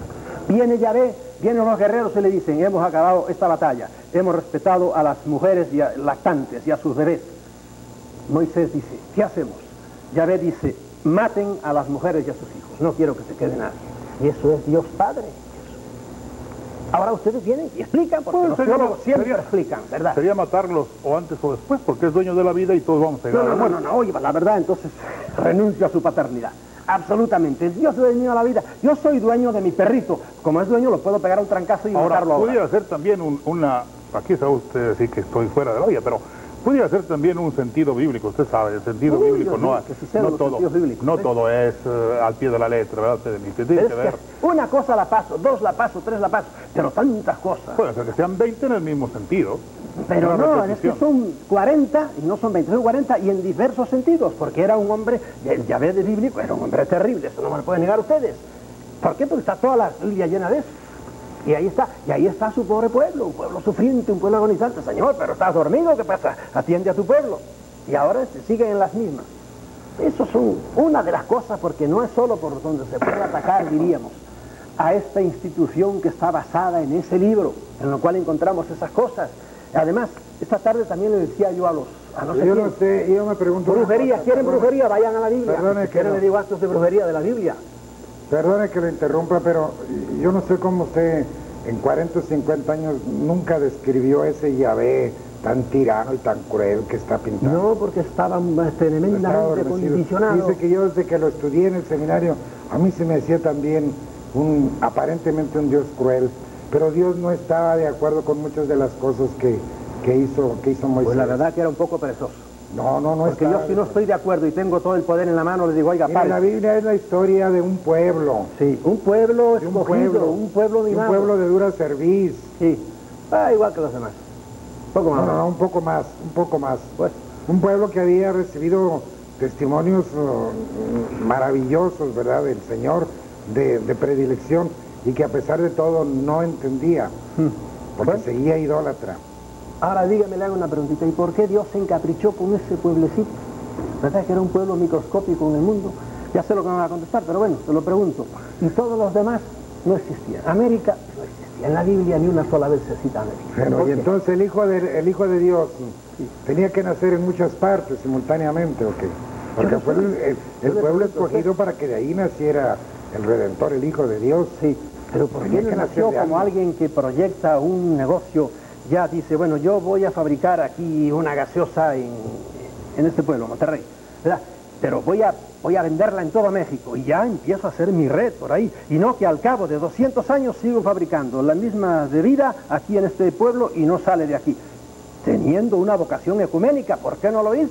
Han pasado dos mil años y la mayoría de la humanidad no conoce a ese señor. La vocación y la misión del pueblo de Israel era precisamente producir al Salvador, a Jesucristo. Y la misión de Jesucristo es universal. Pero lo disimula, a lo disimula muchísimo porque Bueno, no le ha llegado no a casi puede, nadie. no puede, no puede penetrar en todas partes, no puede penetrar, no pudo penetrar en China durante siglos. No, no, y ¿Qué le va a sigue sin penetrar, y en Japón y en todas partes ahí, o con una minoría exigua, pero Señor, si es todopoderoso y si realmente la salvación de que ustedes hablan es una cosa tan importantísima, ¿verdad? ¿Por qué no lo ¿Quién le va a decir a usted que no se están salvando los chinos y los hindúes? Pero los- entonces se salvan por la izquierda, entran por una puerta Por falsa, porque sea. hasta ahora nos habían dicho que hay que hacer esto y esto y esto y entrar por ahí. Y resulta que a mí me contaron una vez una, una anécdota, que San Pedro, a un grupo de protestantes que en el cielo estaban haciendo una escandalera tremenda, fue y le dijo, por favor cállense, que están los católicos ahí, creen que están ellos solos en el cielo. Bueno, como chiste está bueno. ¿Verdad que está bueno? Claro que chiste, ¿verdad? Pero es así la cosa, es así la cosa. Ha tenido dos mil años para hacer que su doctrina sea predicada. Más que predicada, sea cumplida. Mira, en la Edad Media la iglesia tenía la sartén por el mango y la Edad Media fue una edad tenebrosa. Usted conocerá la historia, la conoce el siglo X. Hubo siete papas que murieron asesinados por el papa que venía detrás. Historia, hechos. Espíritu Santo, ¿A poco usted ¿dónde está- estabas? ¿A, a poco usted está creyendo todavía en Juana la Papista también? No, no creo en eso. Creo en Juan 10, creo en Juan 12, que era un 12. truán de todos los demonios, elegido a los 11 años papa y tenía todos los vicios. Creo en Juan No, no. Bonifacio, que le llamaban Juan Franco, fue un papa que tuvo Los otro nombre. Juanes, los Juanes, y precisamente de ahí nace la historia de Juana la Papista, ¿verdad? Porque ¿Quién? está- Olvida, yo la papisa la, Bueno. La bendigo. Perfecto. No me interesa, ¿eh? Pero, pero este, necesitamos... Juan 23, no el último. ¿Sabe que hubo dos Juan 23? Ya lo el sé. primero fue otra cosa increíble, fue corsario, El compró el papado. 23 Fue eh, duque de Saboya, fue antipapa. No, no, no. Oh, Juan 23 no fue Oh. Por eso el Papa se puso 20. Claro, porque ahora dicen, el que No, tiene la sartén por el mango dice, yo me saco a este 23 y me pongo yo, naturalmente, No, por- para papa. quitar ese baldón de la iglesia. antipapa.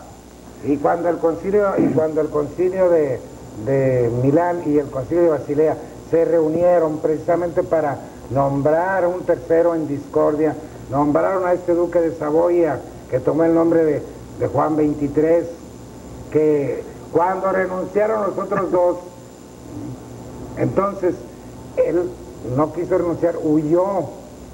Juan 23. No quiero entrar. Era, era un pobre, era un pobre condottiero nomás. ¡Hombre! Era... re- Pero ¿Sabe? ese no Bueno, era ¿Qué papa. le puedo decir de historia, eh? no era papa. Oiga, ¿cuántos se han hecho nombrar papas? Mire. Aquí tuvimos un, un, un papa también en Sí, en. España hay otro que se ha denominado. No, no, que en en Vaticano. España Dígame, Pedro y cuando Luna, había tres papas Pedro- al mismo tiempo, Pedro de Luna, el, el, Sí, el sí. catalán, aquel que murió en...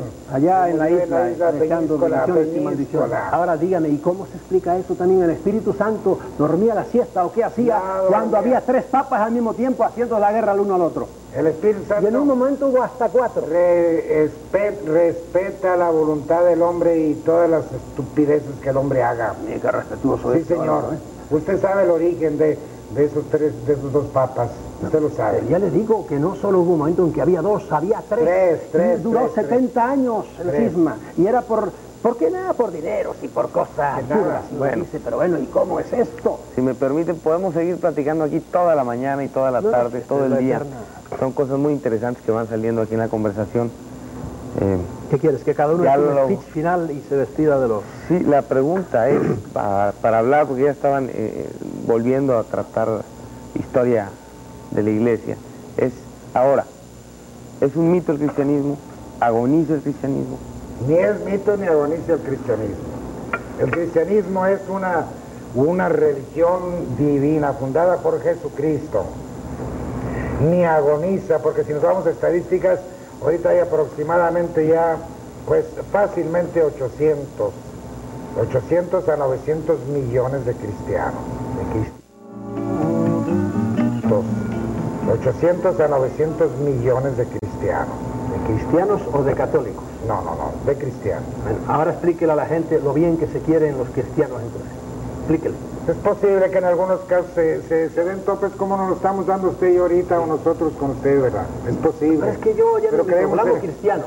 ¿verdad? Usted sabe perfectamente que hay un acercamiento muy notable entre los ortodoxos y los anglicanos. Entre los ortodoxos. Y los anglicanos. Sí, perfecto, eso lo y sé. no sería difícil que Dios nos concediera a usted y a mi vida para ver la unión. Yo espero vivir, ¿sabe? No sé si usted morirá pronto, pero yo espero, estoy como un trinquete todavía y voy a vivir mucho tiempo. Esperamos en Dios, esperamos en Dios para que vea la realidad, porque Dios a veces, a veces espera mucho, mucho, mucho, mucho, y a algunos les da larga vida precisamente para ver si se alcanzan a ver la verdad y se, se- se arrepienten a tiempo, y a lo mejor usted le va a conceder 120 años de vida. Pues entonces, a ver, a lo mejor sí va a haber la unión de las iglesias, pero que hay un acercamiento muy notable. Los pentecostales cada vez son los fundamentalistas, que son los que ganan terreno dentro del protestantismo y le ganan mucho terreno a los católicos, porque los católicos se han empecinado, por ejemplo, en el celibato sacerdotal. Otra increíble.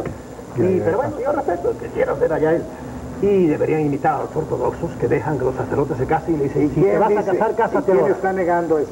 ¿Quién? ¿Quién está negando eso? Bueno, el Papa acaba de echar una cívica no hace mucho, machando todavía la Pero sigue, sigue el movimiento. Mira ya ellos, ¿eh? Sigue el movimiento ese y, y quién sabe si, si pronto se llegue a permitir, a ustedes le lleguen a permitir, porque hay ese movimiento, a los que han salido, que vuelvan a ejercer el ministerio. No, yo no entro en el club otra vez. Eso No, sí puede estar no, no, puede ser Pero que- yo le estaba diciendo que los pentecostales ganan terreno a costa de los católicos y a costa de las denominaciones. Nos ganan clásicas. terreno, mire, son escaramuzas, ganan un, por un tiempo y vuelven. Es un doble tráfico el que hay aquí, ¿verdad? Bueno, Van y vienen. A lo que yo voy es que hay una lucha tremenda porque ellos cada vez se distancian más. Los protestantes, los pentecostales, los entonces, ¿qué propone usted para la unidad?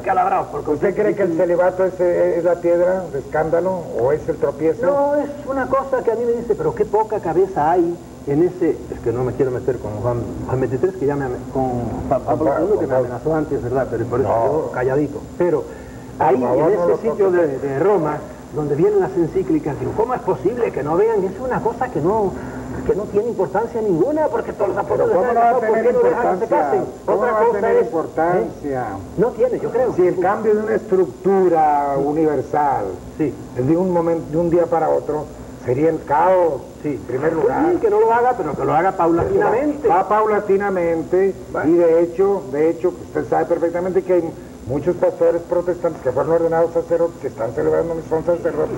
Yo le preguntaría al moderador, porque ya va mucho tiempo en esto, y como acaba de decir el moderador, podríamos durar aquí eternidad. Claro.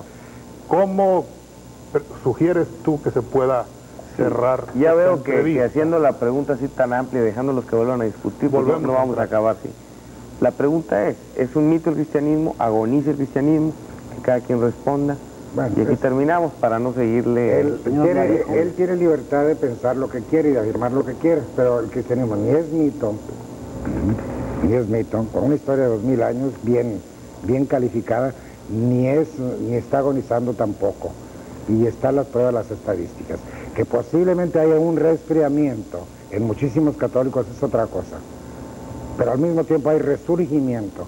Eh, mientras en un país es posible que se extinga un poco, en otro país eh, Países florece. atrasados, en África ahora... No, no, no, no, no, no. No, Polonia. ¿Eh? Polonia. Los pobrecitos Polonia. debajo de la bota militar que van a ¿Qué? En Cuba hay Contra, ¿eh? a pesar de la bota militar. Que eso es a da- pesar de la bota Esa militar. desesperación es la que hace que la gente... En Cuba hay vocaciones ahora más de las que había antes, porque ahí Mire, está en Polonia no hay un seminario, no hay un lugar para un seminarista más. ¿En dónde? Yo acabo de estar en Polonia. Sí. No hay un lugar para un Pues seminarista. mire, le voy a decir lo que pasa en la Santa España. Cuando en mi tiempo éramos, éramos, creo que eran seis noviciados, alrededor de 90 novicios en cada uno. Hoy en toda España, por lo menos hace unos años, había 11 novicios. sí, por la crisis que pasó la compañía de Jesús.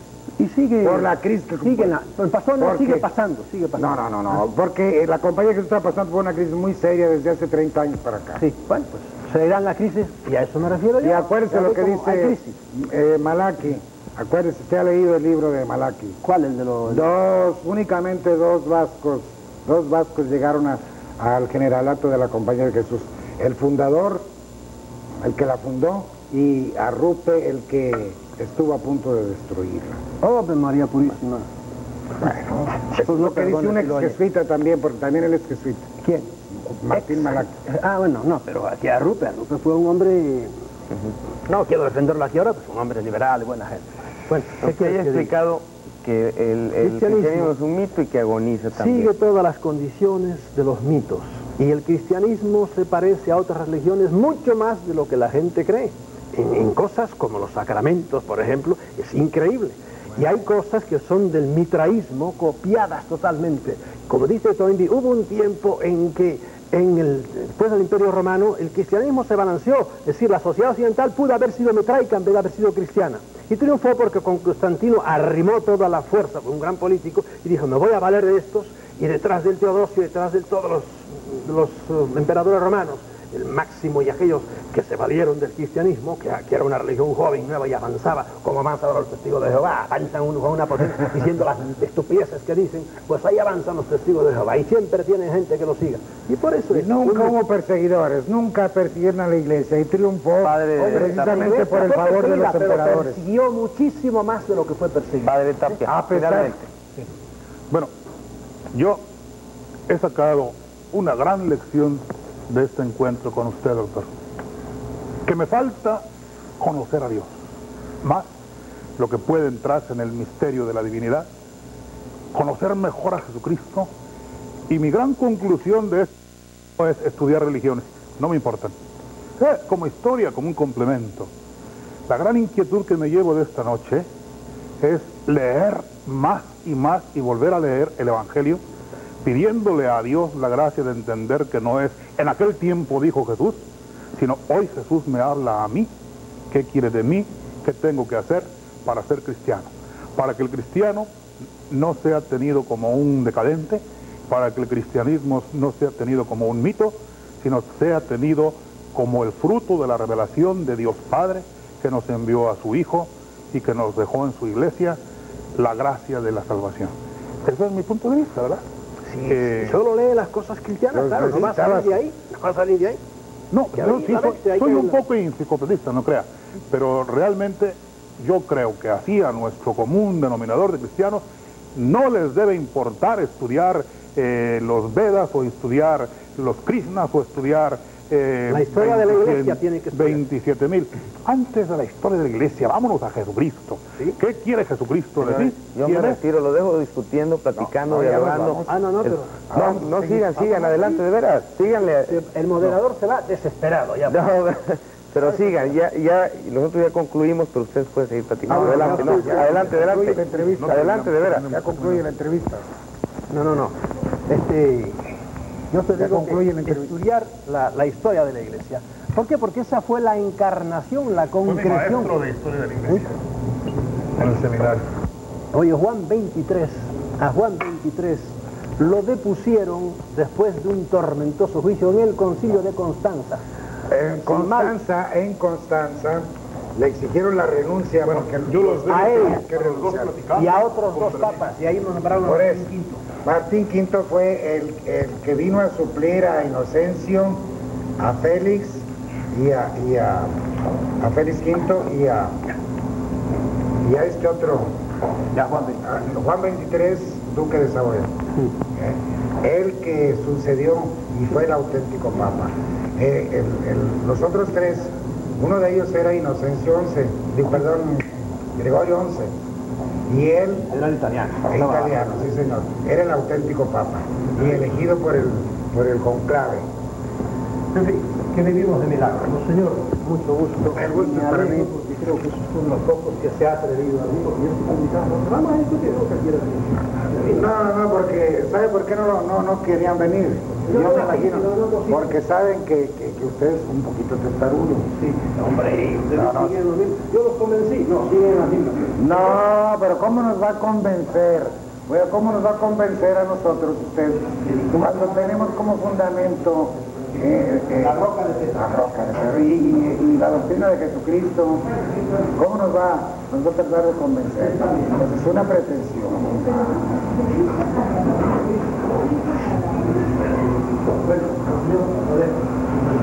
Si quieren seguimos platicando. Pues yo también, pero me aguanto. Por supuesto, no eres inocente tú, no porque tienes tú para Ah, pero yo me casé sabiendo que. No, excomulgada no estás tú. Sí. No estás excomulgada. Estás fuera de las leyes de la iglesia, pero no excomulgada. No, mira, hay dos clases excomuniones, lacte, sentencia y... y, No, ella es, es la... No, perenne, sentencia, perenne. No, señor, es perenne. No,